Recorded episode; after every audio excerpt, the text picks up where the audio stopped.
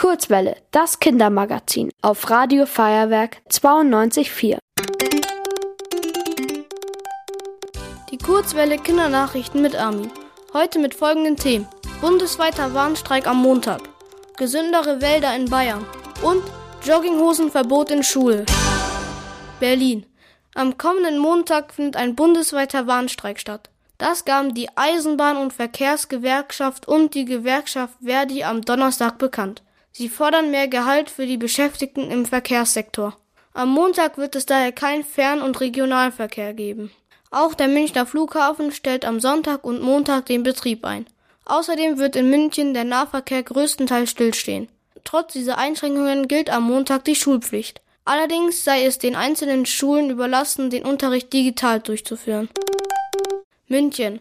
Den bayerischen Wäldern geht es besser. Das ergab der Waldzustandsbericht des Bundeslandwirtschaftsministeriums. Im Bericht steht, wie viele Bäume in einem Wald beschädigt sind. In Bayern sind im Vergleich zum letzten Jahr nur noch etwa halb so viele Bäume mittelstark bis stark beschädigt. Insgesamt sind die Wälder in Deutschland aber weniger gesund als in den letzten Jahren. Wermelskirchen. Eine Schule in Nordrhein-Westfalen hat SchülerInnen mit Jogginghose nach Hause geschickt. Eigentlich gilt diese Kleiderordnung schon seit 2019. Nun wurde sie in die Tat umgesetzt. Laut der Schule sei das Ziel des Verbots, die Kinder auf das Berufsleben vorzubereiten.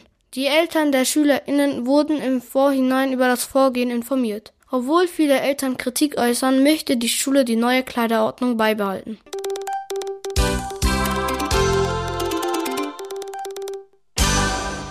Die gute Nachricht. Zwei Männer aus Bayern sind Deutschlands beste Pizzabäcker. Den Wettbewerb gewann Massimo Passariello aus Vilshofen und Maurizio De Giacomo aus Weilsbronn.